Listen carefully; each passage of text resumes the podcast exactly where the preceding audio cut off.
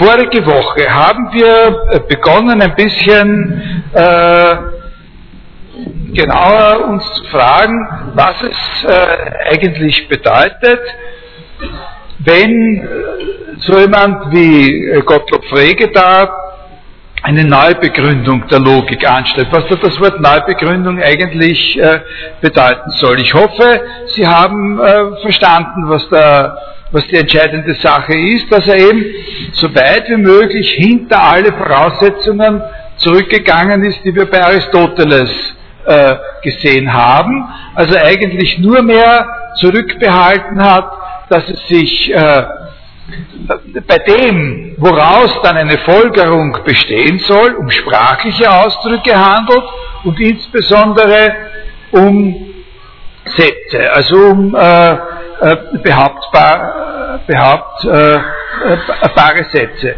Und das aber hinsichtlich dessen, wie so ein Satz ausschaut, der in einer Folgerung eine Rolle spielen kann, sozusagen alle weiteren Unterscheidungen von ihm quasi ausradiert werden, das bei Aristoteles äh, gegeben hat und dass nur und dass sozusagen genau dafür eine völlig neue Begründung gesucht wird mit dieser Unterscheidung von, äh, von Funktion und Argument, die so allgemein ist, dass sie eben genau noch nicht äh, sozusagen erlaubt, einen, den Begriff des Satzes zu fassen. Die ist allgemeiner, die deckt auch äh, solche Funktionen wie die Addition oder irgendwelche andere äh, Sachen noch mit ab und besteht hauptsächlich darin, dass wir einen sprachlichen Ausdruck in zwei Teile zerlegen, von denen einer konstant und der andere austauschbar gehalten wird. Nicht? Das ist sozusagen das Wesentliche. Und dann entsteht die Frage, welche unter diesen also auf diese Art und Weise gewonnenen Typen, sozusagen äh, von gewinnbaren Typen von Funktionen, äh, welche sind die sprachlichen Ausdrücke dann, die man jetzt insbesondere als behauptbare Sätze äh, ansprechen kann. Ne? Und äh, also das ist das Wichtige. Es basiert nicht auf einer Vorannahme, äh, sozusagen im eigentlichen Sinn grammatischer Art. Statt einer grammatischen, statt einem grammatischen Hintergrund oder einer grammatischen Vorannahme, die uns leitet, ist es bei ihm, wenn überhaupt, eher eine, äh, eine mathematische. Weil er ja mit dieser Theorie zugleich auch noch was anderes zu klären äh, gehofft hat, nämlich den Begriff äh, der Funktion in der zeitgenössischen äh, Mathematik. Und dann haben wir letztes Mal gesehen, äh, in welcher Weise äh, das ist dann, das ist nicht ein wirkliches Stück Theorie, sondern das ist nur ein Hilfsmittel, um Ihnen ein bisschen einen Überblick zu verschaffen gewesen, wie man dann eben verschiedene Arten von Funktionen klassifizieren kann. Diejenigen, die Zahlen als Argumente nehmen und wieder Zahlen als Werte auswerfen, diejenigen, die irgendwelche andere Gegenstände als Argumente nehmen und dann irgendwelche andere Gegenstände als Werte auswerfen von diesem Typ ist die Funktion die Hauptstadt von. Na, da werfen Sie ein Land ein und kriegen als Wert, äh, das Argument werfen Sie ein Land ein und als Wert kriegen Sie eine, eine Stadt. Dann gibt es diejenigen, in die man Zahlen als Argumente einwirft und dann kriegt man als Wert aber nicht eine Zahl, sondern eben wie einen Wahrheitswert, das Wahre oder das Falsche. Das war der entscheidende Schritt eigentlich, den er erzielt, indem er einfach sagt, wir nehmen unter die in der Arithmetik zulässigen Zeichen, aus denen die sprachlichen Ausdrücke gebildet werden können, neben den Zahlen, den Plus- und den Minuszeichen und so weiter, auch noch das Gleichheitszeichen auf. Das war der entscheidende Schritt. Das sollten Sie, das ist schon etwas, was Sie sich merken sollten und wissen äh, sollten. Dann kann man definieren, unter allen Funktionen nennen wir diejenigen Begriffe, deren Werte Wahrheitswerte sind. Ja? Das ist eine Definition vom Begriff.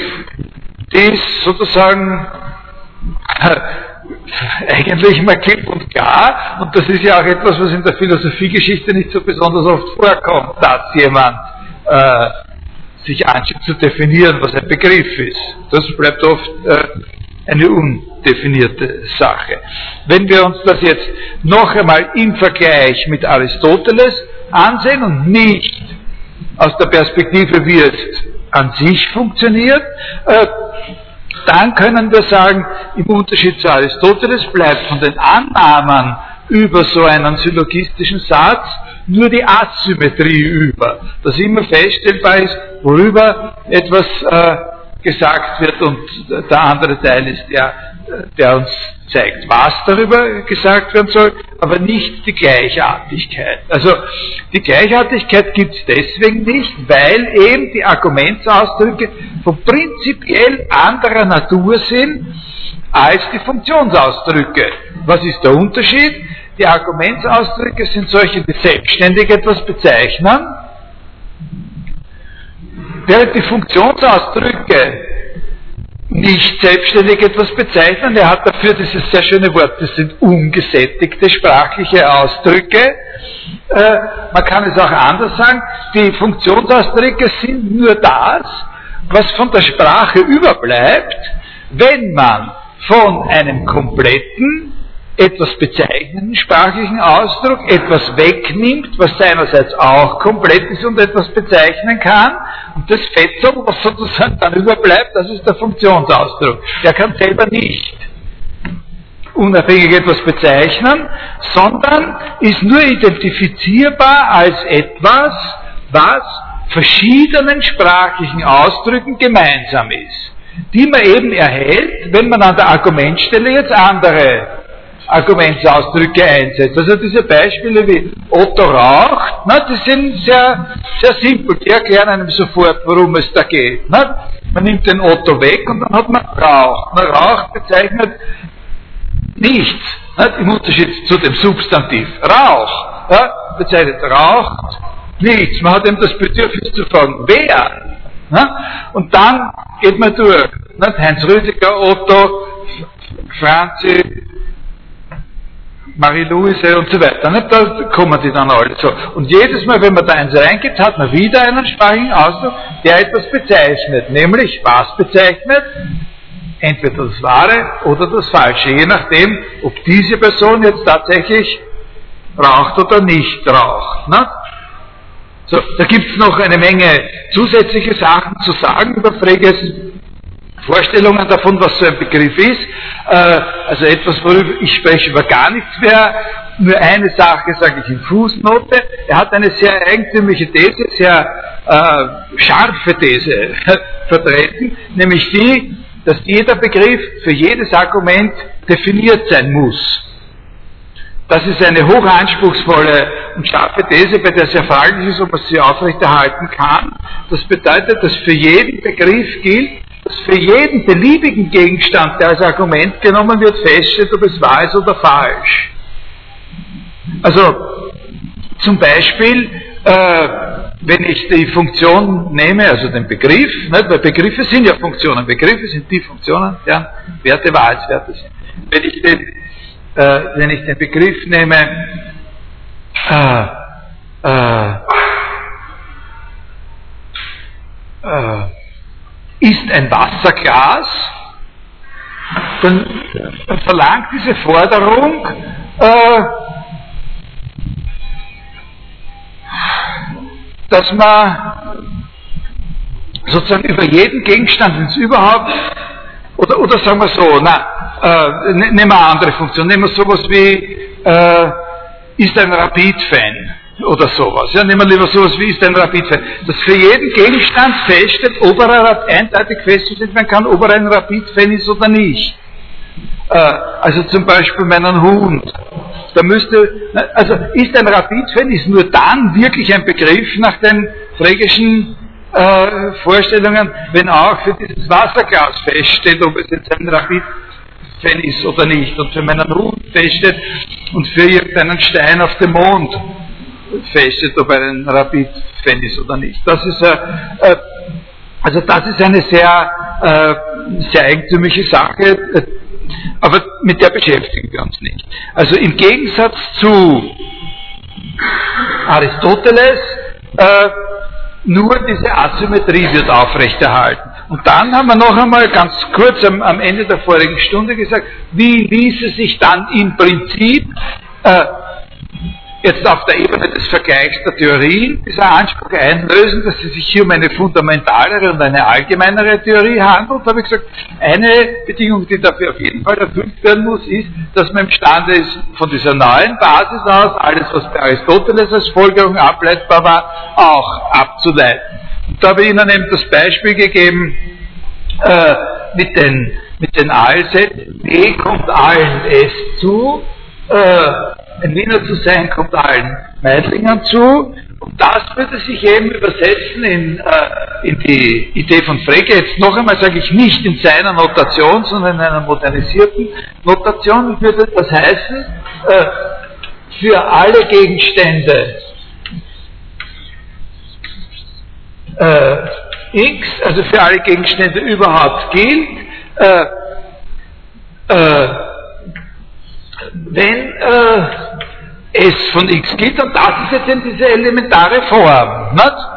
Die, wir, die wir gehabt haben. Dieses S von x, das ist die, das ist der aus S von x folgt äh, äh, B von x.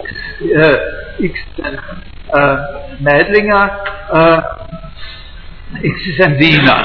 Also wir haben immer, wenn wir jetzt einen Satz äh, rekonstruieren, haben wir, äh, können wir feststellen, wir haben diese elementaren äh, Funktionen drinnen. Dann spielen natürlich auch noch in der Rekonstruktion diese sogenannten Wahrheitsfunktionen eine Rolle, wo wir gesagt haben, das sind die Funktionen, äh, das sind auch Begriffe, die Wahrheitsfunktionen. Warum sind es Begriffe? Weil auch bei Ihnen die Werte Wahrheitswerte sind aber sie unterscheiden sich von den anderen dadurch, dass auch die Argumente Wahrheitswerte sind. Das Beispiel haben wir gegeben, die einstellige, äh, die einstellige Funktion der Negation. Man gibt das Wahre rein kriegt das Falsche raus, und wenn man das Falsche reingibt, kriegt man das Wahre, äh, äh, Wahre raus.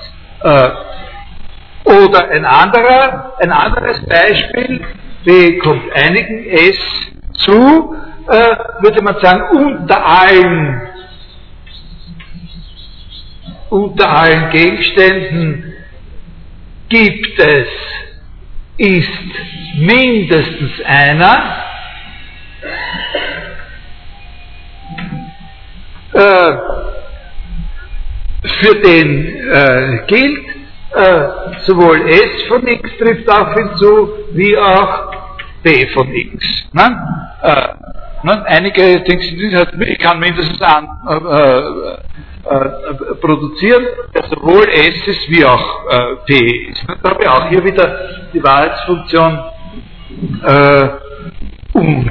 Also das ist aber nicht unser Gegenstand, das jetzt genauer zu, äh, zu, zu verfolgen. Das ist der Gegenstand einer Einführung in die Logik oder eventuell äh, behandelt man sowas auch in einer Vorlesung über Präge zum Beispiel. Äh, wir gehen wieder zurück auf die grundsätzlichere Ebene. Also eben diese, äh, dieser, dieser Grundgedanke, wir haben die unselb, erstens haben wir einen unselbstständigen Funktionsausdruck, äh, zweitens haben wir dann ein Argument, mit dem wir diesen Funktionsausdruck, wie er so sagt, eben sättigen können, den wir da einsetzen. Wir haben dieses äh, Punkti raucht. Dann das andere ist, wir haben eine Liste von Namen, ne? Anna, Heinz Rüdiger und so weiter. Äh, Namensliste so, und dann, wenn wir einen Namen nehmen und da einsetzen, dann kriegen wir drittens wieder einen vollständigen sprachlichen Ausdruck,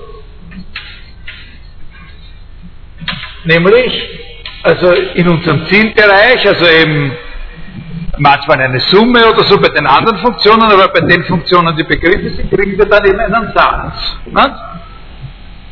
Als vollständigen sprachlichen Ausdruck. Ja, ist das, ist das klar? Nicht? Das muss klar sein. Ja, äh,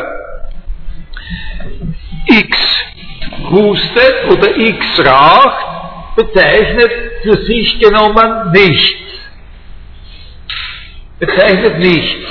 Jeder von diesen Namen, die da stehen, äh, also, weiß ich, Richard Heinrich, John Keats oder so, wenn man sagt hustet statt raucht, äh, äh, bezeichnet etwas. Und wenn man den, der selbstständig etwas bezeichnet, da einsetzt, dann kriegt man wieder was, was auch was bezeichnet, aber was ganz was anderes bezeichnet. Man kriegt dann einen Satz, der bezeichnet einen Wahrheitswert. Also wenn Sie hier einen Namen einsetzen, zum Beispiel eben so einen Namen wie John Keats einsetzen, dann haben Sie in diesen unvollständigen sprachlichen Ausdruck einen anderen sprachlichen Ausdruck äh, hineingesetzt, der seinerseits selbstständig etwas bezeichnet. Wir können dieses Faktum in einem Satz aussprechen. Wenn wir diesen Satz aussprechen und aufschreiben, dann würde er so ausschauen. Ja? Also ich mache da äußere Anführungszeichen, dann mache ich ein Anführungszeichen um den Namen John Keats zu sagen, der Name John Keats bezeichnet John Keats. Ja? Aber wir müssen das nicht. Wir müssen es nur wissen, dass es so ist. Wir müssen das, ne? Äh,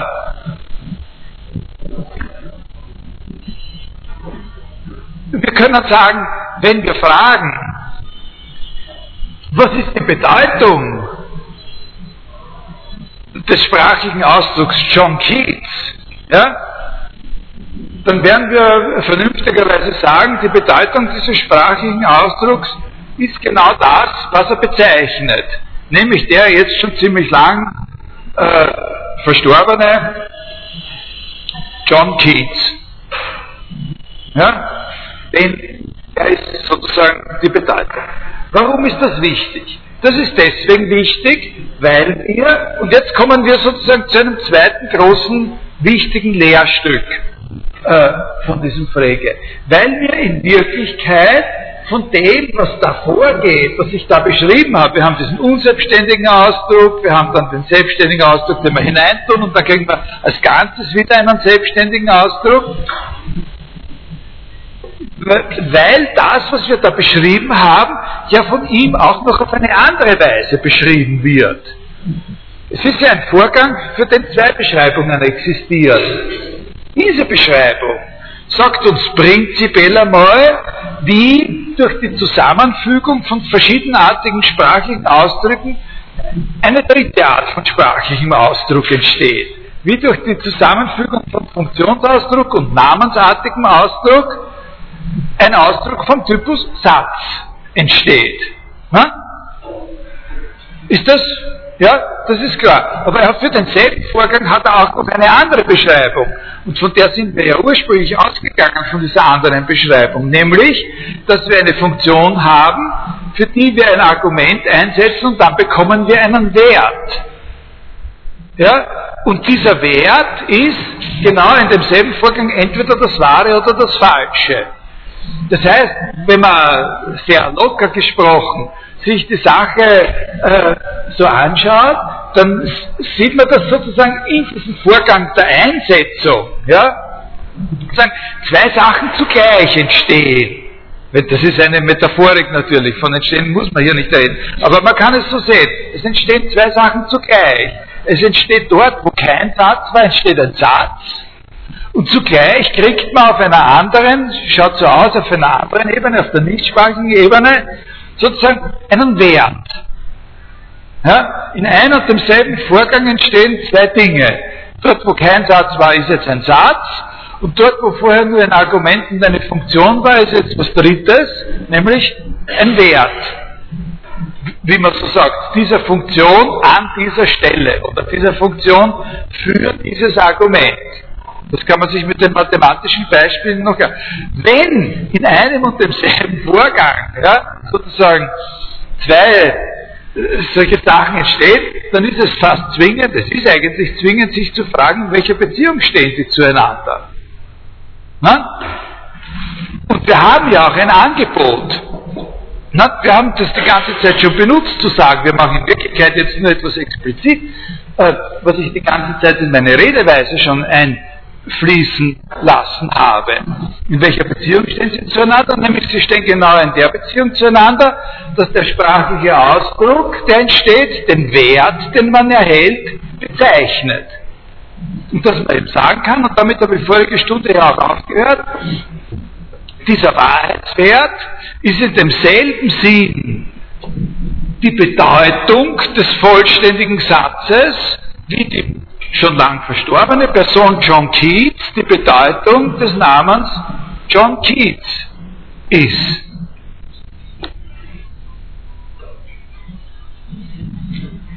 Das heißt, mit einem Wort, das Ihnen ja schon begegnet und geläufig ist, äh, das, was hier als eine sozusagen strukturelle Neuordnung äh, in der Grundlage der Logik zuerst präsentiert worden ist, liefert uns auch einen eigenen Zugang zu dem, was man Semantik nennen kann. Ne? Hier ist auf einmal von der Bedeutung der sprachlichen Zeichen die Rede. hier wird sozusagen ein allgemeiner Begriff von Bedeutung äh, benutzt, der natürlich von Anfang an vorausgesetzt äh, gewesen ist. Und da gibt es jetzt zwei wichtige, zwei wichtige Sachen zu sagen. Die eine, das fällt mir jetzt ein, die habe ich auch äh, in der, in der vorigen Stunde am Schluss schon angesprochen. Das ist das, was man als Skandal bezeichnen könnte, der einem hier äh, sozusagen ins Gesicht starrt, wenn man da, nämlich, dass wenn das so ist, dass das ja bedeuten würde, dass alle falschen Sätze dieselbe Bedeutung haben aber auch vor allem alle wahren Sätze dieselbe Bedeutung haben. Und das ist etwas, was sehr schwer runterzuschlucken ist. Na? Wenn das so ist, heißt das ja, dass alle, alle Sätze, die das wahre Bezeichnen bezeichnen, einen und denselben Gegenstand und wenn wir dieses Bezeichnen einen und denselben Gegenstand eben als die Bedeutung ansprechen, dann heißt das ganz einfach, alle, äh, äh, alle wahren Sätze bezeichnen äh, haben dieselbe Bedeutung. Der Satz 2 plus 2 ist 4, hat genau dieselbe Bedeutung wie der Satz Napoleon ist schon lang tot. Und der haben beide auch genau dieselbe Bedeutung wie der Satz Richard Heinz ist über 1,80 groß. Ne? So, äh, das ist der eine Punkt. Mit dem werden wir uns dann gleich äh, äh, weiter beschäftigen. Das kann man ja nicht so auf sich beruhen lassen. Ne? Äh, der andere Punkt ist äh, etwas, was, äh, äh was, äh, was für Frege sehr, sehr wichtig ist, nämlich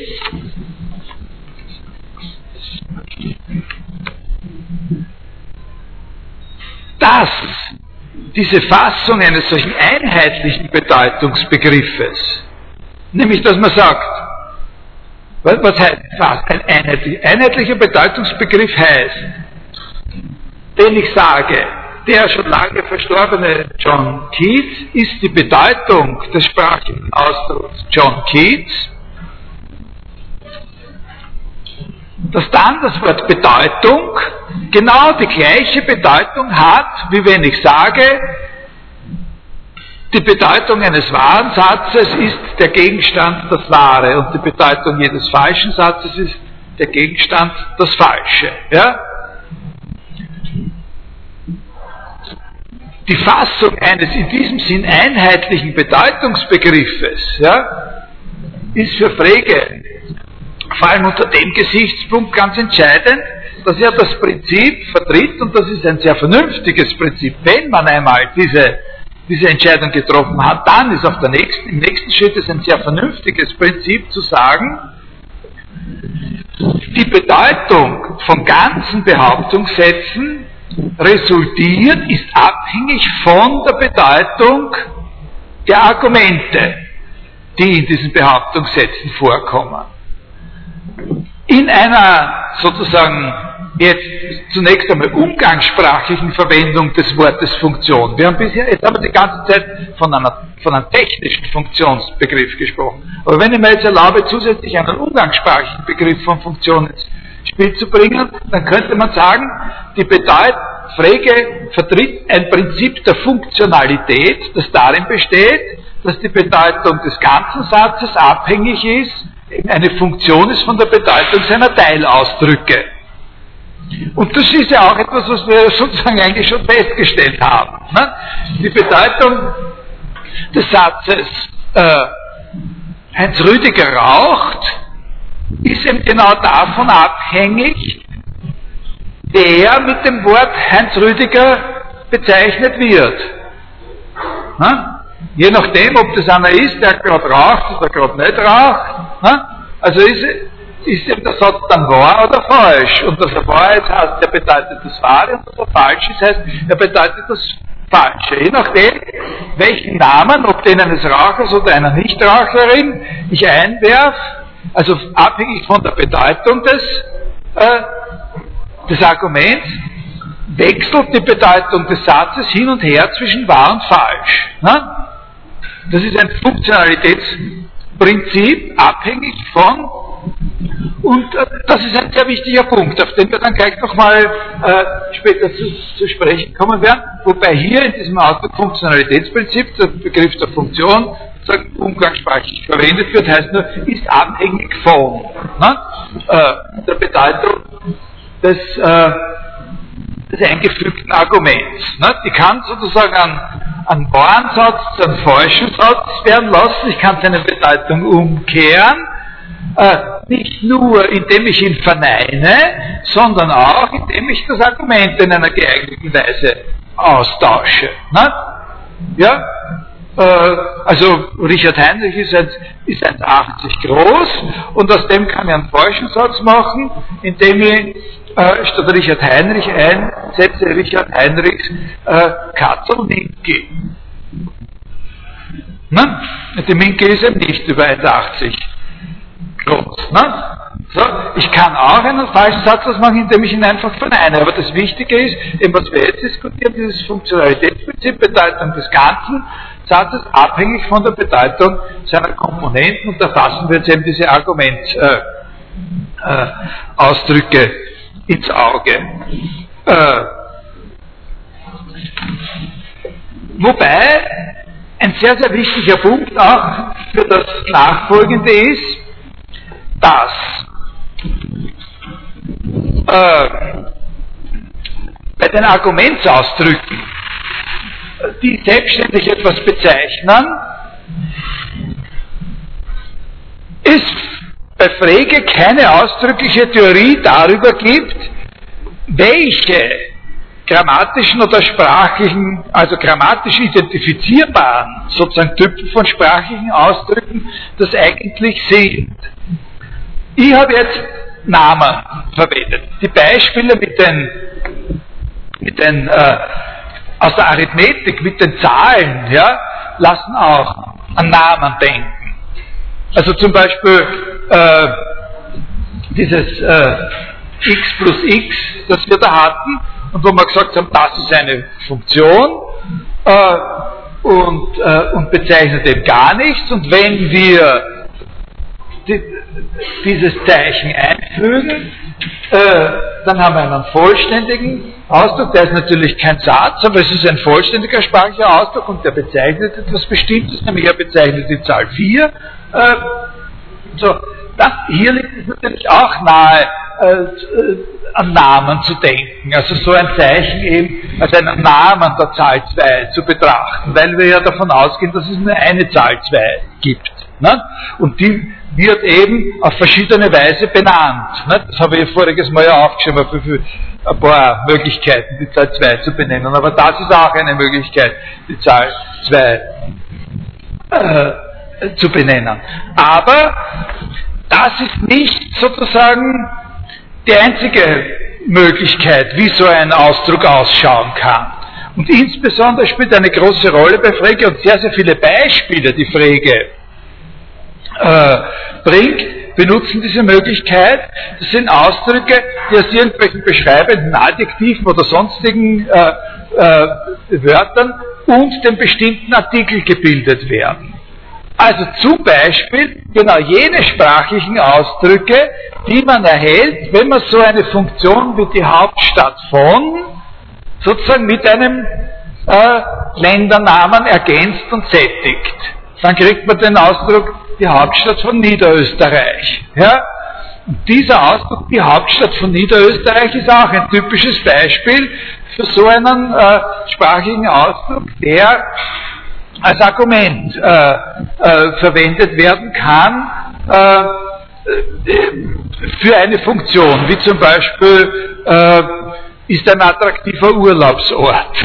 In diesem Fall möchte ich nicht mit Ihnen diskutieren, welchen Wert diese Funktion für das Argument St. Pölten oder die Hauptstadt von Niederösterreich annimmt, aber nach Freges Forderung muss sie einen von diesen beiden Werten annehmen, nach der Forderung für die scharfe Begrenzung der Begriffe. Äh, und also vom Grammatischen her ist eben die Hauptstadt von Niederösterreich von Freck genauso ins Auge gefasst als so ein Argumentsausdruck wie der Name St. Pölten. Diese beiden sprachigen Ausdrücke haben sehr viel miteinander zu tun und sehr viele schwierige Fragen äh, ergeben sich daraus, äh, was eigentlich der Unterschied zwischen ihnen ist. Aber zunächst einmal, damit werden wir uns auch hoffentlich heute noch ein bisschen beschäftigen können, aber Zunächst einmal wollte ich Sie nur darauf aufmerksam machen, dass solche Ausdrücke, die mit einem bestimmten Artikel gebildet werden, eben genauso wie, wie solche Namen äh, oder wie, wie solche Zeichen, die namensartig sind, eben da eine, äh, diese Rolle spielen können. Äh, weil der bestimmte Artikel eben genau sozusagen das vermittelt, dass es sich da um einen und genau einen äh, Gegenstand handelt, den man mit so einem Ausdruck äh, zu identifizieren beansprucht. Nicht? Und über diesen einen Gegenstand, den man mit dem Ausdruck äh, zu identifizieren beansprucht, über den wird dann das gesagt, was ihm die Funktion äh, uns äh, vermittelt. Also,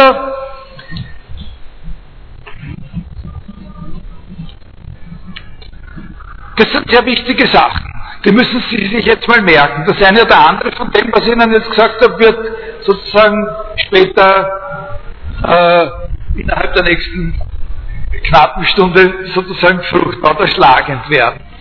Äh, das Hauptproblem, das wir, jetzt, äh, das wir jetzt haben, mit diesen ganzen Voraussetzungen, mit diesen sozusagen zusätzlichen Aspekten, Funktionalitätsprinzip, äh, Namen und äh, die, die der, die das Ausdrücke und so weiter. Äh, das Problem, das wir mit diesen ganzen Voraussetzungen haben, ist natürlich dieses Problem, äh, dass alle Warnsätze dieselbe Bedeutung haben und alle falschen Sätze dieselbe Bedeutung haben. Wie soll man damit umgehen?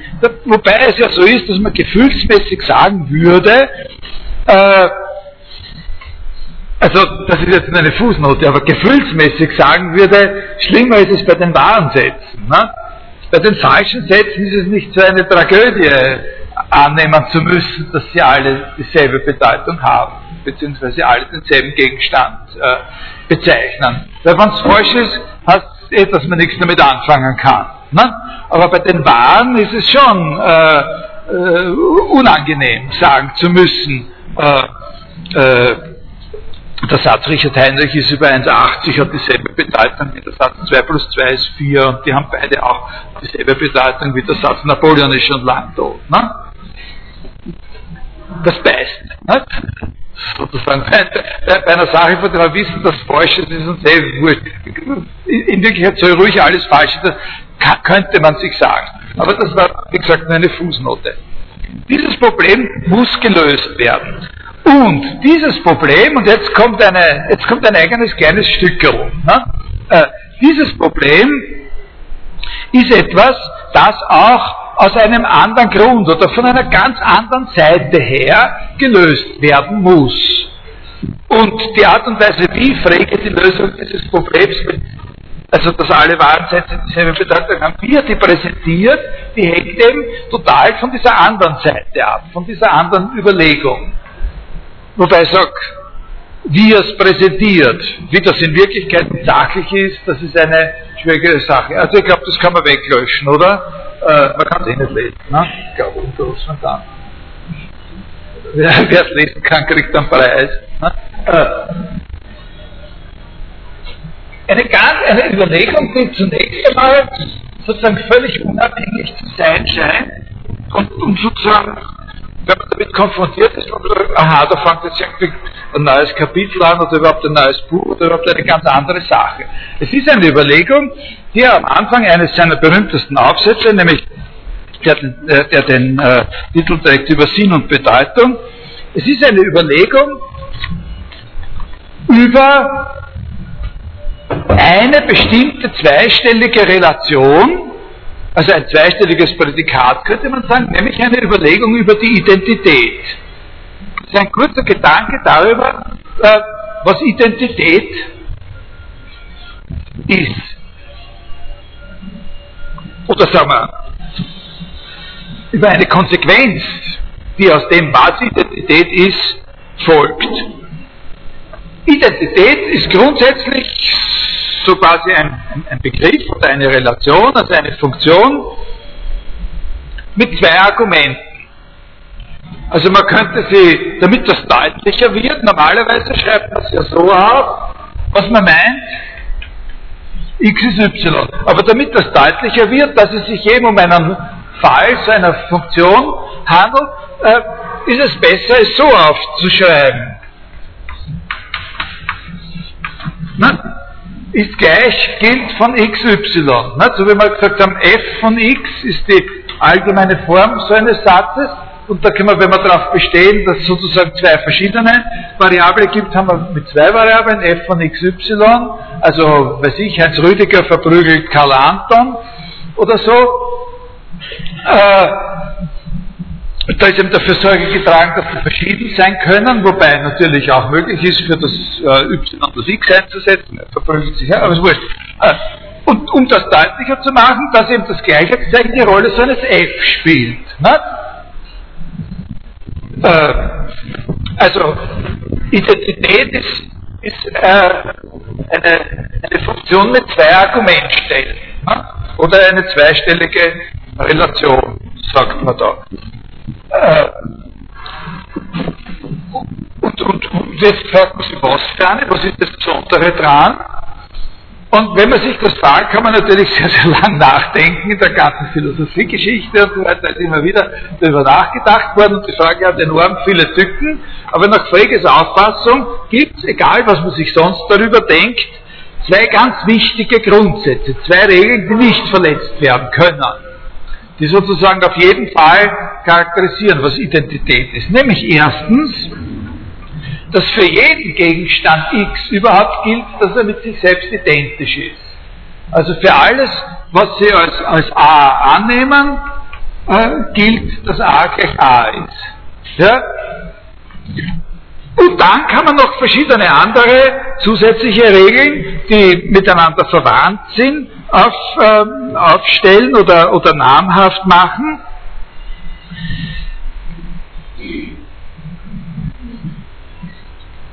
Und das ist, äh, sagen wir jetzt einmal, ein Destillat aus dem, dass wenn zwei Dinge, zwei Dinge identisch sind, also dass wenn ein Satz von dieser Art wahr ist, ja, dass wenn ein Satz von dieser Art wahr ist, daraus folgt, dass keines dieser Dinge, dieser beiden Dinge eine Eigenschaft haben kann, die nicht auch das andere hat.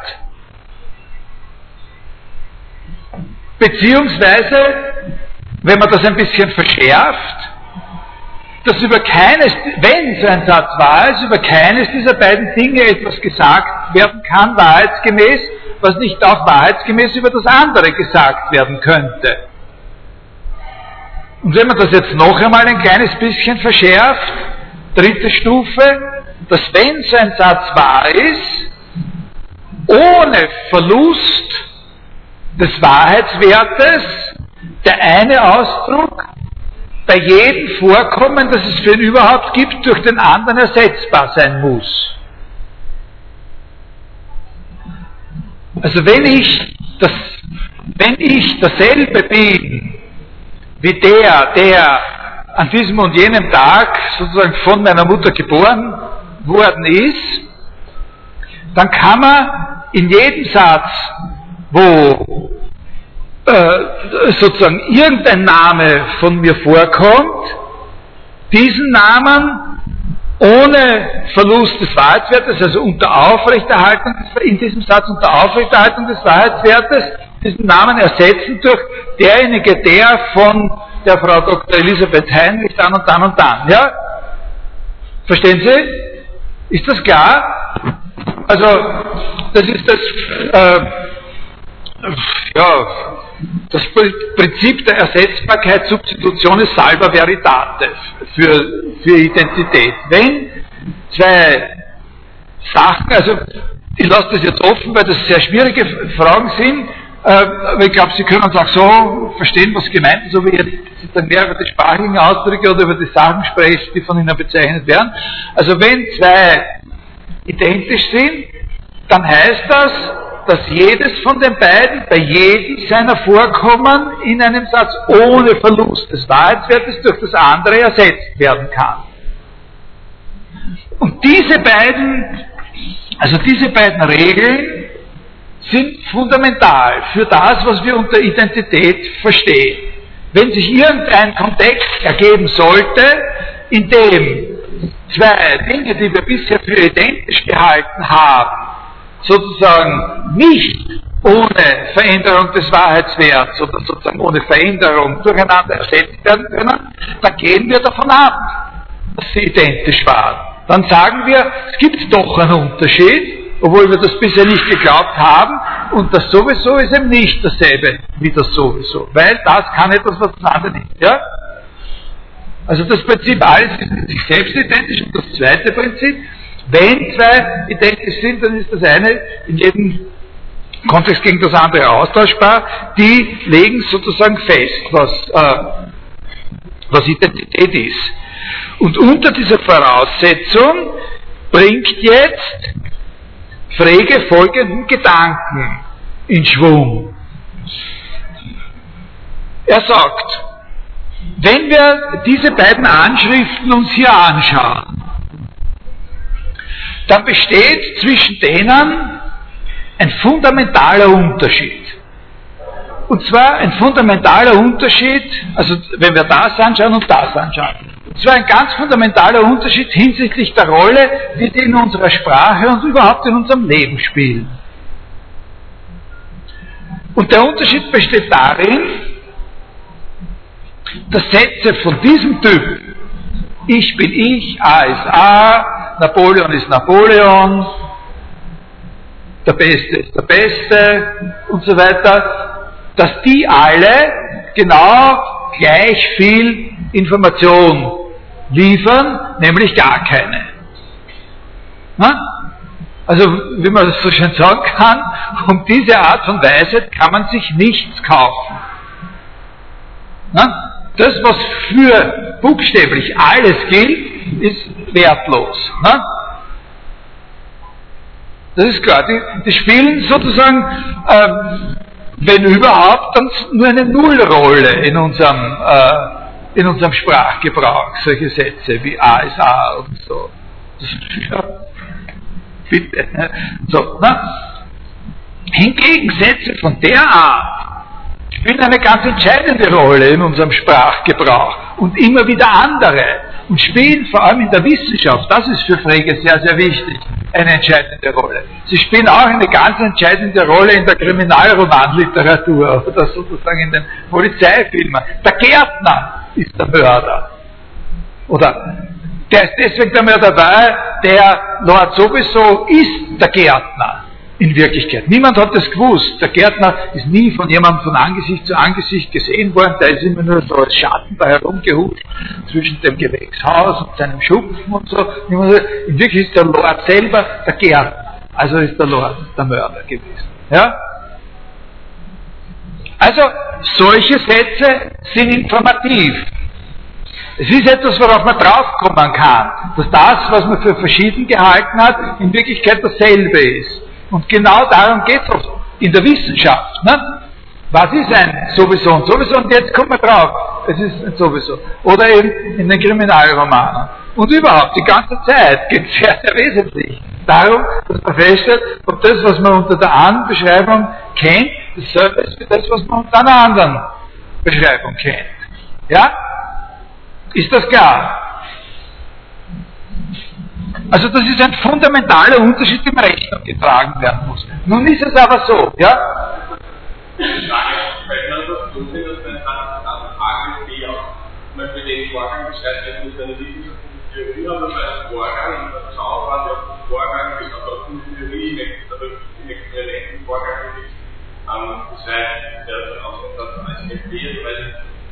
Nein, nein, nein, das, das wollen wir jetzt einmal weglassen. Also wir, äh, äh, wir, wir wollen uns hier darauf beschränken, obwohl das etwas ist, was ja Frege nicht, äh, nicht wirklich erlaubt, ja, aber trotzdem müssen und wollen wir uns hier darauf beschränken, dass das, was da rechts und links und Gleichheitszeichen steht, sozusagen Bezeichnungen für einzelne Gegenstände sind. Ja, und nicht Theorien oder sonst irgendwas. Äh, was man mit dem Gleichheitszeichen sozusagen insgesamt alles anfangen kann, das ist recht äh, komplex. Also es gibt noch, also wir haben ja gesagt, wenn man sagt alle Gegenstände, dann ist eine erste Überraschung damit gegeben, dass man sagt, naja, äh, das Wahre und das Falsche sind auch noch zwei Gegenstände, kommen einfach zu allen anderen dazu, ne? oder so. Und, und da kann man sich noch alles mögliche andere einfallen lassen, was man gleichsetzen könnte. Ja?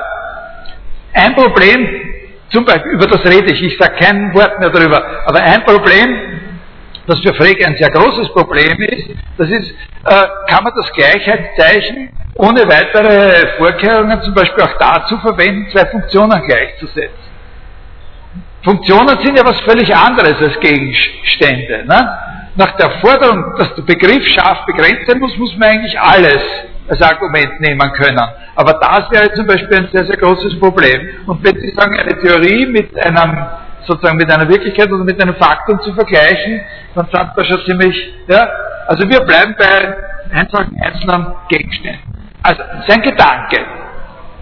Das ist klar, dass das sozusagen, das muss man verstehen und das ist auch was Entscheidendes und absolut nachvollziehbar, da hat es gar keinen Sinn, äh, weiter herumzufummeln an der Sache. Das ist wirklich so, dass das denn dieser Unterschied ist. Ne? Aber, sagt er, wenn das zweite Prinzip gilt, nämlich das Prinzip, dass wenn zwei Dinge identisch sind, jedes von beiden an jeder Stelle, wo es vorkommt, ohne Verlust des Wahrheitswertes durch das andere ersetzbar sein muss, dann muss es so sein, dass aufgrund des zweiten Prinzips in jedem Vorkommen, in jedem Vorkommen von B in so einem Satz das B durch das A austauschbar sein muss. Ja? Das zweite Prinzip sagt uns, dass jeder Satz von der Form A ist B in Wirklichkeit auf einen Satz von der Form A ist A oder B ist B, aber das ist ja gleich sozusagen kollabiert, zusammenstürzt sozusagen. Das zweite Prinzip sagt uns, dass in Wirklichkeit der Unterschied zwischen das zweite Prinzip sagt uns eigentlich, dass in Wirklichkeit der Unterschied zwischen A ist B und der Unterschied A ist A, das sagt uns das Prinzip über die Identität selbst ein scheinbarer Unterschied ist. Ja? Und jetzt, wenn wir sagen, worin wäre denn der Unterschied gelegen zwischen A ist A und A ist B, solange wir diesen Unterschied noch aufrechterhalten wollten, so würde natürlich die Antwort gelautet haben, der Unterschied liegt genau darin, dass eben der Ausdruck A eine andere Bedeutung hat als der Ausdruck B. Aber die Regeln für Identität sagen, wenn der Satz wahr ist, dann können sie nicht verschiedene Bedeutungen haben. Was den Satz wahr macht, ist ja, dass sie genau dasselbe Ding bezeichnen und das Ding, das sie bezeichnen, ist eben ihre Bedeutung. Ja, ist das verständlich? Das ist ein, eine Sackgasse. Man kann, äh, man kann diesen Begriff von Bedeutung als derjenige Gegenstand, äh, den der sprachliche Ausdruck bezeichnet, nicht aufrechterhalten und zugleich die Regeln für Identität aufrechterhalten. Das ist sozusagen eine eine Skizze. Man könnte den Gedankengang jetzt natürlich noch äh, weiter auseinanderfalten und auseinanderlegen, indem man verschiedene mögliche äh, Außenperspektiven einnimmt. Aber ich glaube, das ist verständlich. Ist es verständlich? Worum es sich handelt? Also hier entsteht eine Notlage. Man kann nicht beides zugleich haben. Na? Man kann nicht sagen, das ist eine zweiständige Relation und das ist ein Fall dieser zweiständigen Relation und der Unterschied, der ja klar ist zwischen sowas und sowas, besteht darin, dass wir hier zwei Ausdrücke mit verschiedener Bedeutung haben, weil das uns eigentlich dazu zwingen würde zu sagen, so ein Satz kann niemals wahr sein. Es ist aber für uns der entscheidende Punkt, der, dass solche Sätze wahr sind und nicht nur wahr sind, so wie er immer wahr ist, sondern uns auch zusätzliche Informationen liefern. Also müssen wir irgendwas preisgeben von den Annahmen, mit denen wir bisher unterwegs waren. Jetzt kommt sozusagen ein für die äh, Philosophiegeschichte ganz, ganz entscheidender Schritt oder eine ganz, ganz äh, wichtige Entscheidung eben bei Frege, dass er sagt, was wir aufgeben müssen in dieser Situation, das ist die Einheitlichkeit unseres, unseres Bedeutungsbegriffes. ja, ich bin in meiner Vorlesung und rufe dann nach elf zurück, ja? Okay. Servus. Äh, was wir aufgeben müssen, ist unser einheitlicher Bedeutungsbegriff. Wir müssen an dieser Stelle, wo wir da die ganze Zeit von Bedeutung sprechen, wenn wir sagen, der Witz ist ja, den Unterschied macht das immer aus, dass wir hier gleichbedeutende und hier verschieden bedeutende Ausdrücke haben. Wir müssen das, was wir hier mit dem Wort Bedeutung meinen, aufspalten in zwei Komponenten. Die eine Komponente ist die, die wir bisher schon hatten, was wir bisher schon hatten, nämlich dass wir ganz strikt sagen, die bedeutet, also wir, wir, wir spalten diese, das vielleicht so. Umgangssprachlich Bedeutung. Ja? Und das spalten wir jetzt in zwei Komponenten auf.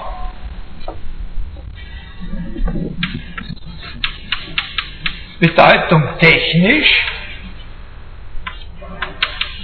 und das ist das, was wir bisher schon äh, gesagt haben, nämlich gesagt, die Bedeutung eines solchen Ausdrucks äh, wie John Keats oder, oder auch so eines Ausdrucks äh, ist eben genau der Gegenstand, den dieser Ausdruck bezeichnet. Ja? Also, der Gegenstand, schau wir her.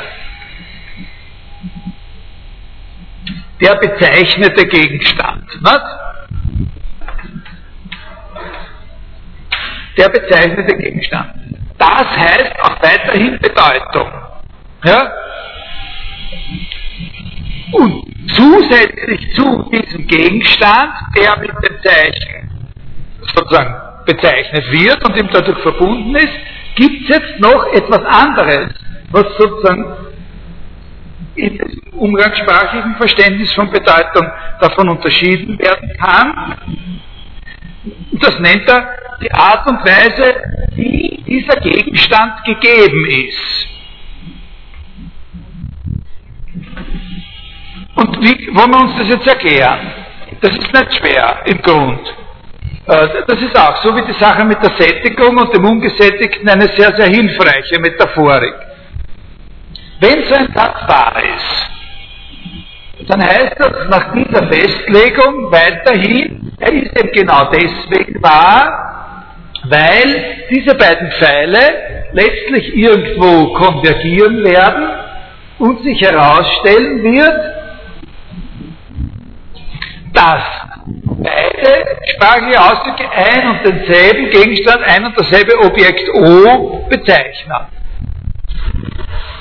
Also, er ist deswegen wahr, weil sie beide dieselbe Bedeutung haben. Was aber verschieden ist bei diesen beiden Ausdrücken ist, dass man auf verschiedenen Wegen zu dieser Bedeutung kommt. Und das ist das, was er meint mit der Art des Gegebenseins. Also sowohl dieses Zeichen, wie auch dieses Zeichen, wie auch dieses Zeichen haben alle dieselbe Bedeutung, nämlich die Zahl 2. Aber man kommt zu der Zahl 2 von jedem dieser, äh, von jedem dieser Sprachen Ausdrücke auf einem anderen Weg. Man kann sich das auch so vorstellen, dass die letzten paar hundert Meter von dem Weg dann gleich sind. Aber man hat jedenfalls angefangen, hat man immer woanders.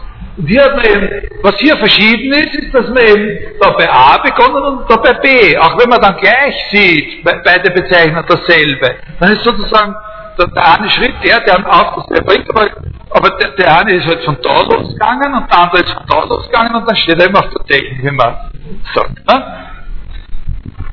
Und das, diese zweite Komponente nennt er der Sinn. Der Sinn des sprachlichen Ausdrucks. Also wir haben, er sagt, da gibt es eine Stelle, da sagt er, wir verbinden eben mit jedem sprachlichen Ausdruck außer seiner Bedeutung auch noch seinen Sinn und das ist die Art des Gegebenseins der Bedeutung. Der Sinn ist die Art und Weise, wie uns die Bedeutung gegeben ist. Also, der Ausdruck John Keats hat dieselbe Bedeutung wie der, also ich müsste das jetzt vervollständigen, englische romantische Dichter, der in Rom an der Schwindsucht und so weiter ein schrecklichen Tod und wenn Jahre sowieso, weil es ziemlich, ich weiß nicht wann, äh, äh, wann gestorben ist und so, äh, sind zwei verschiedene sprachliche Ausdrücke haben dieselbe Bedeutung, aber haben verschiedenen Sinn. Zum Beispiel ist es durchaus möglich, dass jemand, der äh, den Gegenstand aufgrund des einen sprachlichen Ausdrucks findet, ihn nicht auch aufgrund des anderen sprachlichen Ausdrucks finden kann.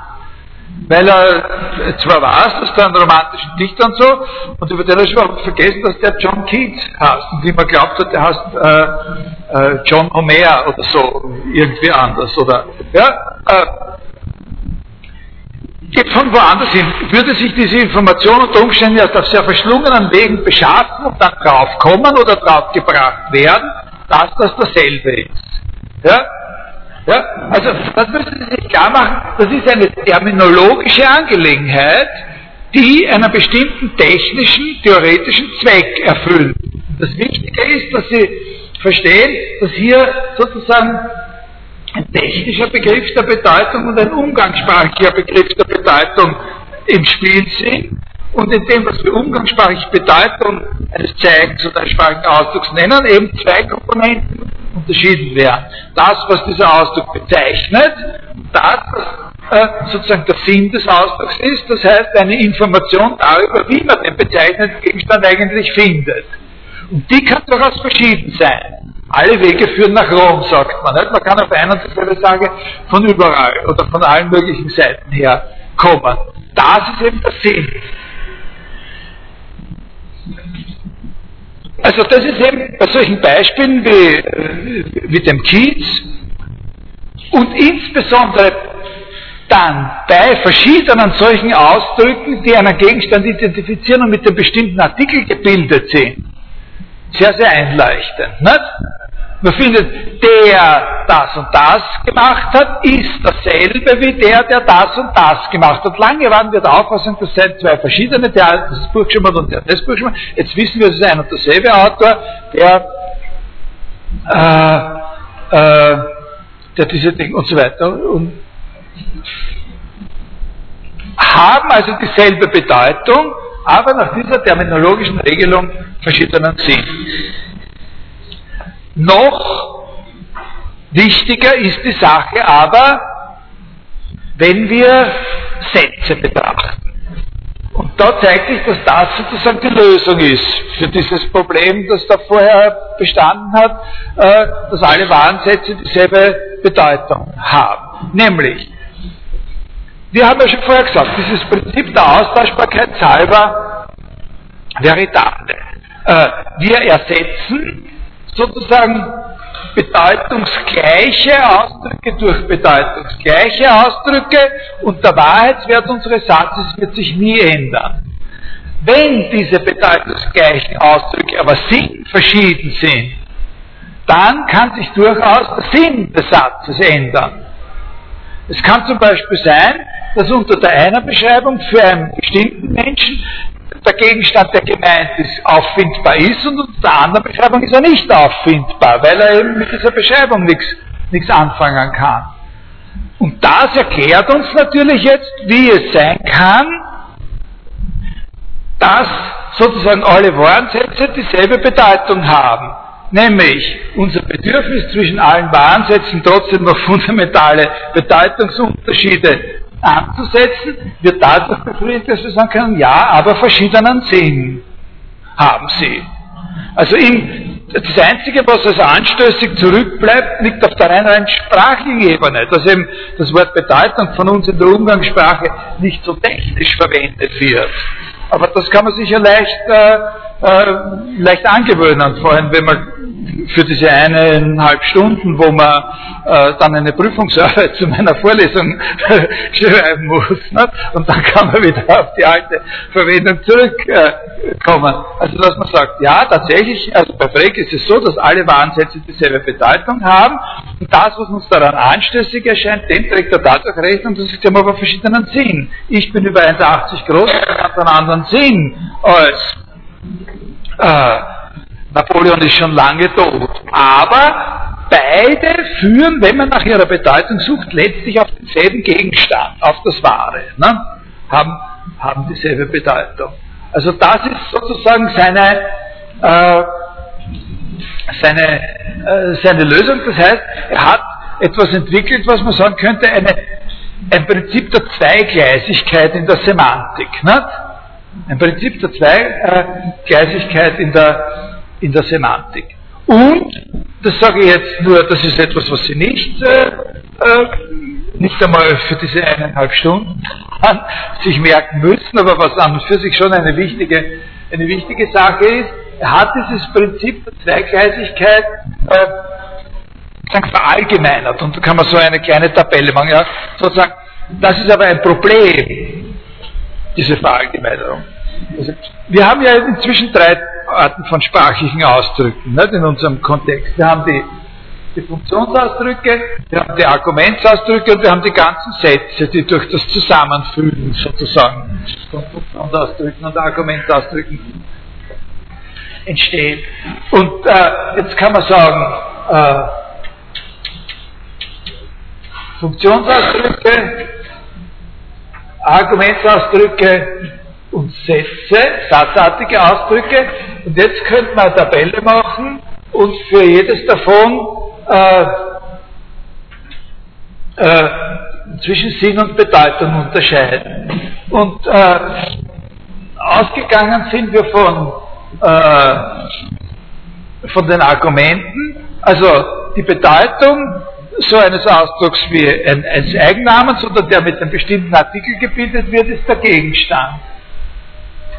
Äh, und der Sinn ist eben, was er sagt, die Gegebenheitsweise. Ja?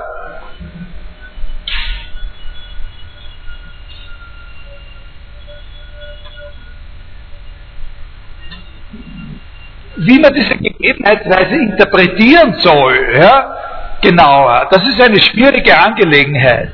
Etwas, was nicht stimmt, wirklich nicht stimmt, aber zur Vorstellung, äh, zur Anregung der Vorstellung nicht schlecht ist, also ganz praktisch ist der Begriff Information. Ne? Die Information, von der ausgehend, ne? den Sinn seines Namens, den kann man, äh, nicht wenn ich sage, der, äh, der erste Mann, der das und das. Ne? Also da kann man sagen, ah, was das unterscheidet von dem, äh, dass ich sage, Otto Normalverbraucher oder sowas, das ist, oder, oder Otto Müller, das ist eben, dass das mehr und andere Information hat. Lässt sich aber letztlich, wenn man einen technischen Informationsbegriff da verwenden will, nicht aufrecht erhalten, dass der Sinn die Information ist, aber, aber er ist mit der Information sehr stark verknüpft. Ne? So, und jetzt bei Sätzen da haben wir die Bedeutung, ist der Wahrheitswert, nicht? W oder F. Und den Sinn eines Satzes, für den hat Frege einen eigenen, auch einen technischen Ausdruck, den nennt er der Gedanke der durch diesen Satz ausgedrückte Gedanke. Also jetzt können wir noch einmal reformulieren und sagen, was den Satz Heinrich ist über 1,80 unterscheidet von dem gleichbedeutenden Satz Napoleon ist schon lange tot, ist, dass sie verschiedene Gedanken ausdrücken. Auch hier sehr, sehr wichtig, dass das Wort Gedanke ein technischer Terminus ist und nichts mit den Denkvorgängern zu tun hat. Ja? Der Gedanke ist etwas Objektives und nicht etwas Subjektives nach Freges Auffassung. Also jeder von uns fasst denselben Gedanken, wenn er den Gedanken fasst, dass Napoleon schon lange tot ist. Ein und denselben Gedanken fassen wir alle. Obwohl die Vorgänge, die sich in unserem Geist und Gehirn abspielen, natürlich für jeden verschiedene sind. Aber der Gedanke ist nicht der Denkvorgang. Ja? Der Gedanke ist der Sinn des Satzes. Wenn Sie wollen, die Information, die der Satz gibt, um feststellen zu können, ob er wahr oder falsch ist. Ne? Na, das ist, ja, hier ist der Sinn, die Information, die der Ausdruck hat, damit wir den Gegenstand finden können. Und das können wir bei dem Satz natürlich ein bisschen genauer fassen. Der Gedanke, der mit dem Satz ausgedrückt wird, ist genau die Information, die der Satz uns anbietet, um entscheiden zu können, welchen Gegenstand er bezeichnet. Und was heißt denn das? Das heißt, entscheiden zu können, ob er wahr ist oder falsch. Ja? Das ist der Gedanke und nichts sonst. Hat nicht, nicht der Denkvorgang, den wir dabei äh, haben müssen. So, und jetzt ist die Frage, ob es auch noch möglich ist, mit den Funktionsausdrücken, bei den Funktionsausdrücken zwischen Sinn und Bedeutung äh, zu unterscheiden. Das ist eine sehr, sehr, sehr schwierige Frage, die führt sozusagen in, äh, äh, in ernste Probleme. Warum? Weil Funktionsausdrücke gar nicht selbstständig etwas bezeichnen. Also was soll es dann heißen, nach der Bedeutung eines Funktionsausdrucks zu fragen? Was soll es heißen, nach dem zu fragen, was ein Ausdruck bezeichnet, der eben nicht selbstständig etwas bezeichnen kann? Ne? Äh, aber in dieser Situation ist sowas möglich wie eine, wie eine Notlösung. Ist sehr charakteristisch. Ja?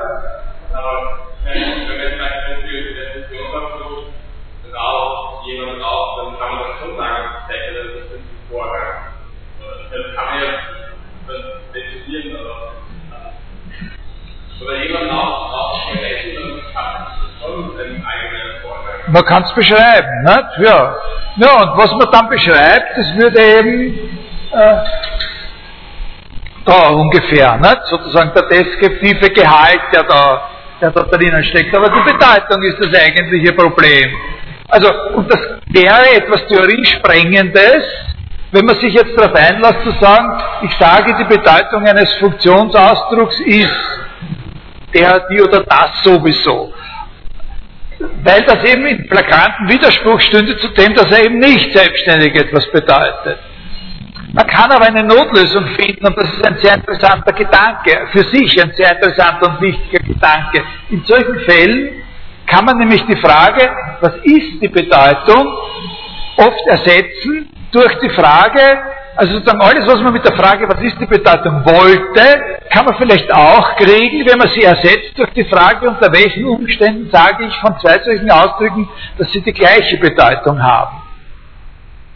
Sie, also auch wenn ich nicht die Bedeutung sozusagen selber präsentieren kann als dieses oder jenes, so wie ich bei Richard Heinrich mich präsentieren kann oder bei John Keats sozusagen präsentieren kann, seine sterblichen Überreste oder was ich so, äh, so könnte man hier äh, sagen, wenn ich auch nicht irgendetwas präsentieren kann, was sozusagen die Bedeutung von dem Ausdruck ist, von dem Funktionsausdruck von raucht oder ist größer als oder sowas, äh, ist größer als zwei oder so.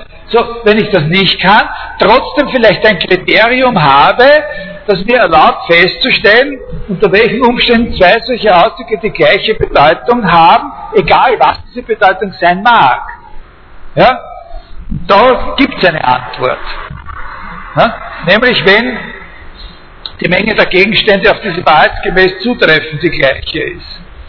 Dann kann man sagen, zwei Funktionsausdrücke sind, also die, die Menge der Gegenstände, die sie, wie man so sagt, erfüllen. Aber das geht uns nichts an, das brauchen wir nicht weiter. Hier ist es, äh, hier ist es eine naheliegende äh, und verständliche Sache, glaube ich, diese Tabelle, mit dieser zweigleisigen, äh, zweigleisigen Semantik sozusagen.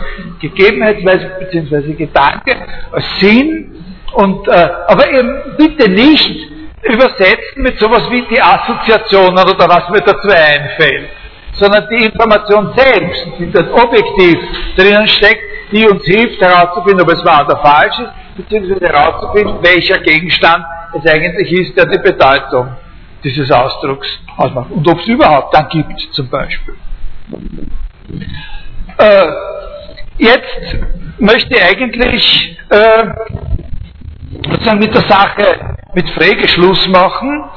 Äh, und ihnen bedeutet das?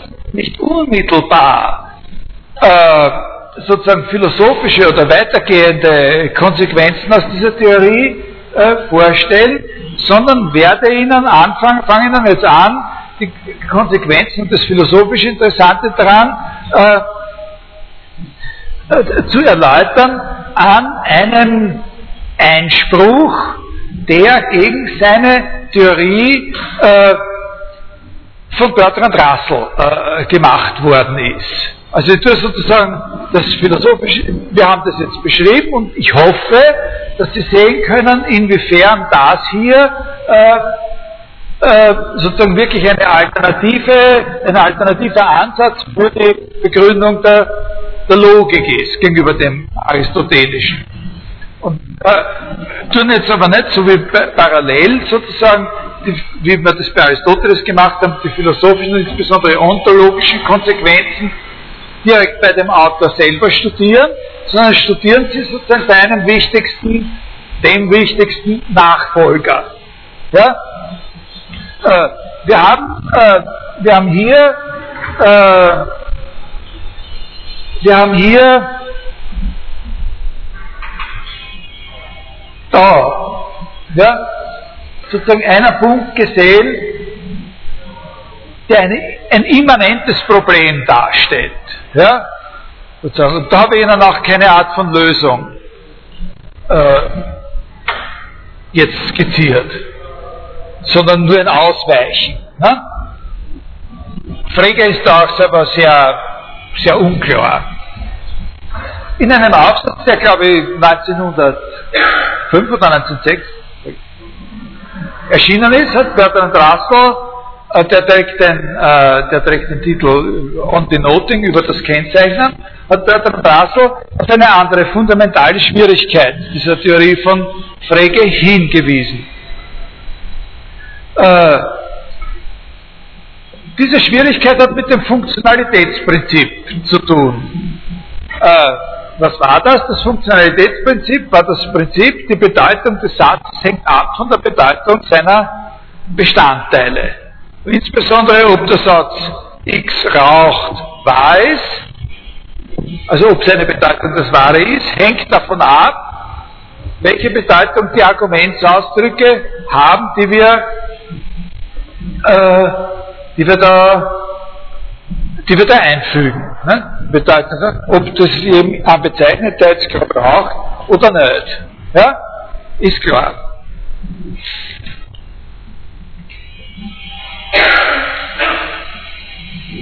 Jetzt ist es so, dass bei Frege, genauso wie bei Aristoteles mehr oder weniger in der ganzen philosophischen Tradition seit Aristoteles, ja das Prinzip gilt, dass wenn etwas ein Satz ist, ein Behauptungssatz ist, dass es dann erstens entweder wahr oder falsch ist und zweitens nicht beides zugleich. Eins von beiden auf jeden Fall und sicher nicht beides zugleich. Das ist auch bei Frege ein entscheidender Punkt. Damit, ob etwas als wahr oder falsch äh, beurteilbar ist, das macht ja genau diesen entscheidenden Übergang aus zwischen irgendwelchen Funktionen, den arithmetischen wie Summe und so weiter, und denen die, äh, die Sätze sind. Beurteilbarer Inhalt ist eben etwas, wozu man mit ist wahr oder mit ist falsch Stellung nehmen kann. Das heißt ja, die Sache beurteilen. Jetzt ist aber so, also wenn etwas ein Satz ist, dann ist es entweder wahr oder falsch, eins von beiden und sicher nicht beides zugleich. Jetzt ist es so, dass äh, äh, das Gassen sagt, wenn aber zugleich damit dieses Funktionalitätsprinzip gilt, was ist dann mit der Bedeutung eines Satzes, der ein Argument, der einen Argumentsausdruck hat, wo der zugehörige Gegenstand nicht existiert? Was ist dann? Also wenn, wenn sozusagen, da habe ich den Satz, und da habe ich das Argument. Und der Satz muss, wenn er ein Satz ist, entweder wahr oder falsch sein. Das ist sozusagen die Bedeutungsebene. Ja? Wir reden nicht von der Sinnebene, sondern nur von der Bedeutungsebene jetzt. Er muss wahr oder falsch sein. Und ob er wahr oder falsch ist, hängt davon ab, welches Argument ich da habe. Wenn ich aber da einen Ausdruck habe, der nichts bezeichnet, weil es die Sache nicht gibt, was mache ich dann? dann? Dann bleibt es sozusagen immer ungesättigt. Und dann ist es eben kein Satz. Schaut aber so aus wie ein Satz. Ist sozusagen nach den Vorschriften, äh, also Pegasus, fungiert immer wieder als Beispiel, äh, oder ein, ein, ein, ein, Beispiel, das Rassel verwendet und das ein bisschen besser ist, äh, als Pegasus ist der Ausdruck der gegenwärtige König von Frankreich. Wenn ich über den irgendwas sage.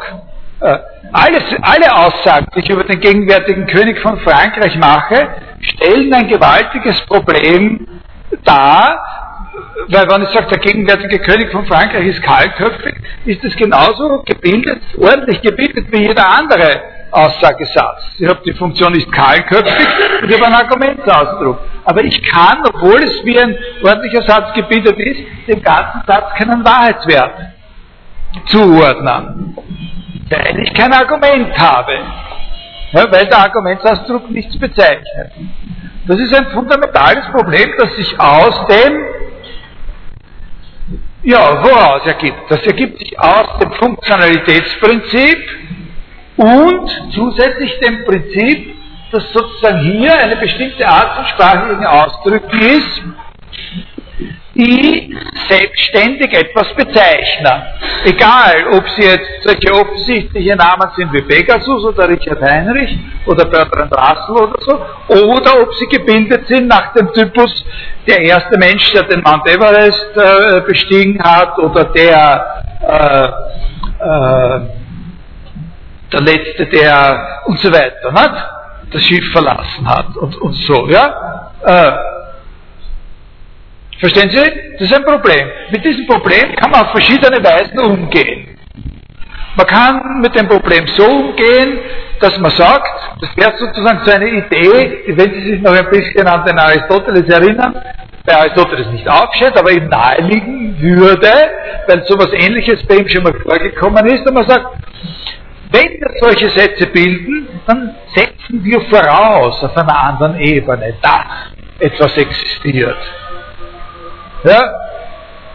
Was davon bezeichnet wird. Dann setzen wir das voraus. Und etwas, wo diese Voraussetzung nicht erfüllt ist, sagt man dann, schaut zwar aus wie ein Satz, ist aber kein Satz. Also, der gegenwärtige König von Frankreich ist kahlköpfig, ist nach dieser Theorie dann nicht wirklich Ersatz.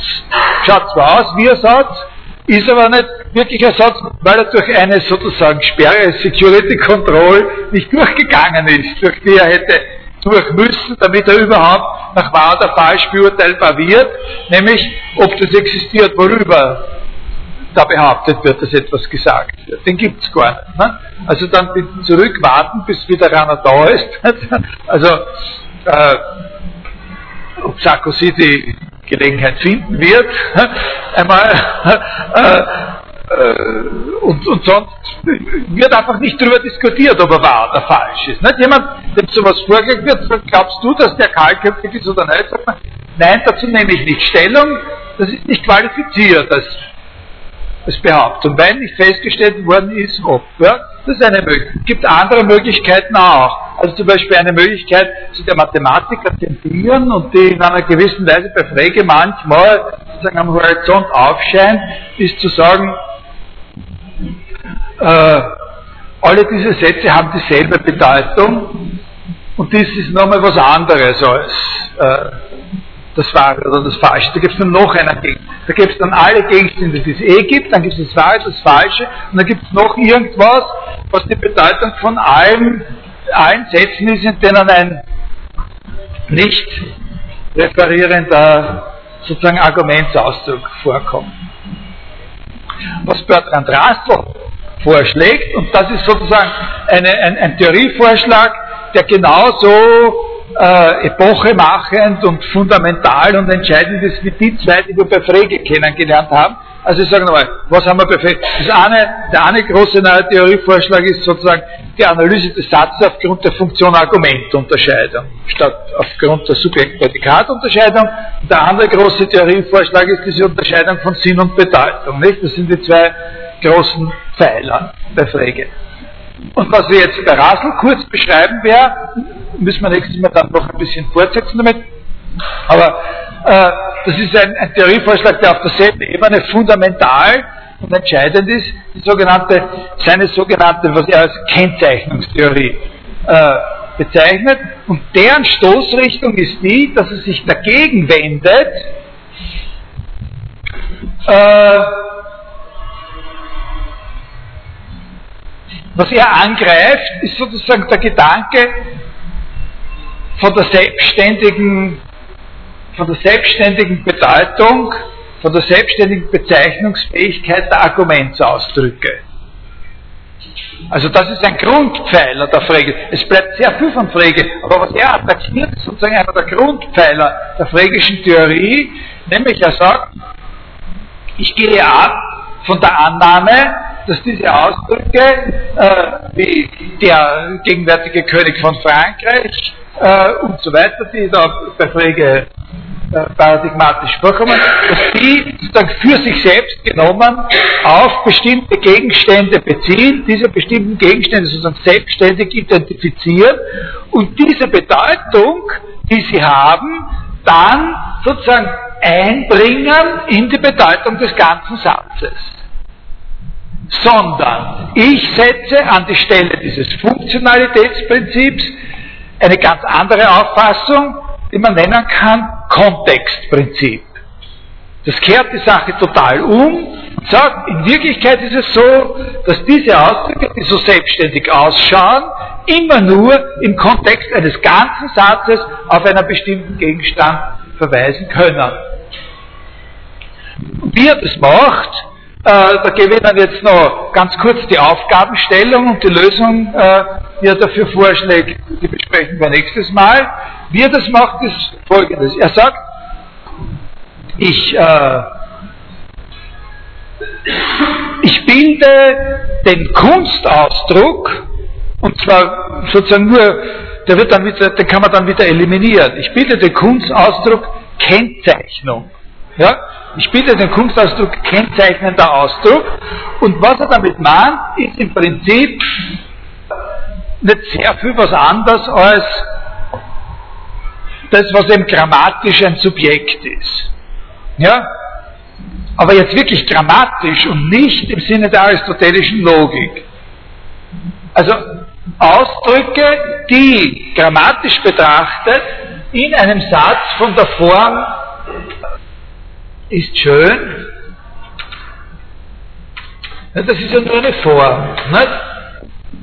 die hier stehen können. Ausdrücke, die hier stehen können.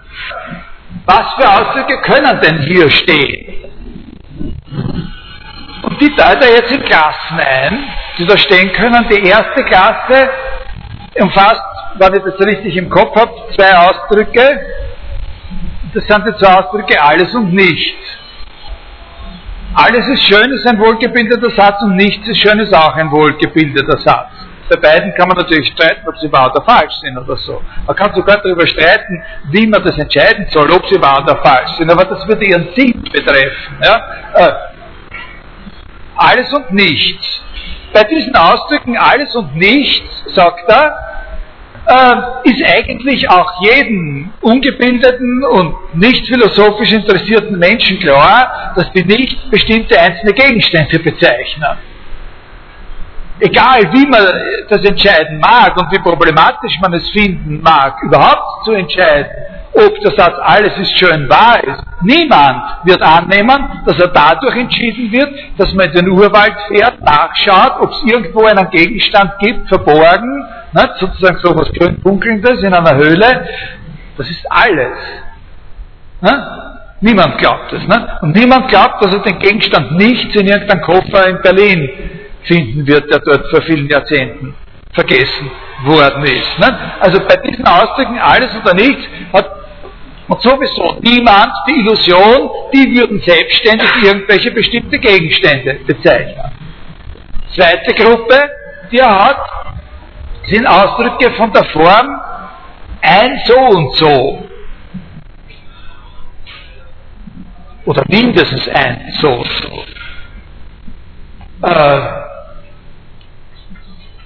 mindestens ein Mensch oder mindestens einer meiner Hörer oder Hörerinnen in dieser Vorlesung ist schön. Ja? Und auch hier, sagt Rassel, und ich glaube, ist er verständlich, reagiert der gewöhnliche und unbewaffnete Menschenverstand so, dass er sagt, äh, auch damit ist nicht sozusagen selbstständig ein bestimmter Gegenstand identifiziert. Weil, wann ich sage, eine meiner Hörerinnen ist schön, ja, dann meine ich eben, würde ich eben gerade nicht mir auf eine bestimmte festlegen, ja, sondern habe Recht, auch wenn es eine ist, die ich nicht im Auge hatte, oder so, ja. Also auch hier würde er sagen, sagt der gesunde Menschenverstand, ist sowieso äh, äh, Irrtum zu glauben, äh, und das sagt nicht der gesunde Menschenverstand, sondern es ist ja wirklich so, dass die ganze Geschichte, um das geht der Streit nicht. Der Streit geht um die dritte Gruppe. Und das sind die, die mit dem bestimmten Artikel gebildet werden. Der erste Mensch, der den Mount Everest bestiegen hat, ist schön. Oder der, der an diesem und jenem Platz im Hörsaal sitzt, ist schön oder so. Hier genau geht es darum, äh, dass der bestimmte Artikel uns eigentlich genau mit der Nase drauf stoßt, dass der Ausdruck selbstständig einen bestimmten äh, Ausdruck, äh, einen bestimmten Gegenstand bezeichnen soll. Und hier ist sozusagen die eigentliche Challenge für Russell. Und da entwickelt er eine Theorie, die Theorie der Kennzeichnungen hat sozusagen deren eigentlicher sozusagen interessanter oder springender Teil ist die Theorie dieser dritten Gruppe, über diese dritte Gruppe, die sogenannten singulären Kennzeichnungen, die mit dem bestimmten Artikel gebildeten sprachlichen Ausdrücke, von denen zu zeigen, dass auch die entgegen dem äußeren grammatischen Anschein nicht selbstständig einen bestimmten äh, einzelnen Gegenstand bezeichnen. Ja? Sondern dass die so analysiert werden können, äh, dass dieser Schein sozusagen zerfällt. Da können Sie sich vorstellen, das ist eine nicht so einfache Sache. Da, müssen, da können Sie auch eine Woche lang ein bisschen nachdenken, ob Ihnen ein Weg einfällt, oder Sie können sich diesen Text besorgen. Äh, das ist vielleicht hilfreich, dann sehen Sie äh, unabhängig von meiner Darstellung, welchen Weg er gefunden hat, wie man das macht, dass man Ausdrücke, die mit dem bestimmten Artikel und irgendwelchen Adjektiven und so weiter gebildet sind, so rekonstruiert, dass nicht kein Ausdruck mehr vorkommt, der selbstständig und allein auf einen bestimmten einzelnen Gegenstand verweist. Das kann, das sage ich Ihnen jetzt auch noch vorher, wenn so eine Theorie angeboten werden kann, und die entwickelt er tatsächlich, was bedeutet das? Das bedeutet letztlich, und das werden wir nächstes Mal ein bisschen genauer besprechen, Das bedeutet letztlich, dass wir im Grunde, es gibt noch ein kleines Nebenproblem, aber im Grunde von allen Sätzen, von allen Behauptungssätzen, alle Behauptungssätze, die über bestimmte einzelne Gegenstände etwas zu sagen scheinen, zeigen können, dass in Wirklichkeit alle diese Sätze immer nur Sätze über alle Gegenstände insgesamt sind. Völlig generalisiert. Da denken Sie zurück, da habe ich zwei oder dreimal bei dem Aristoteles gesagt, das ist sozusagen die aristotelische, die Horrorvorstellung für Aristoteles äh, gewesen. Diese, was ist denn das, was eine Katze ist? Ein Lebewesen. Was ist denn das, was ein Lebewesen ist? Einführen und dass man dann sehr schnell, na, irgendwas halt. Und diese Irgendwas-Vorstellung ist das, was hier dann äh, tatsächlich sozusagen, äh, worüber sprechen alle Sätze, die über etwas Bestimmtes sprechen, sie sprechen alle über irgendwas.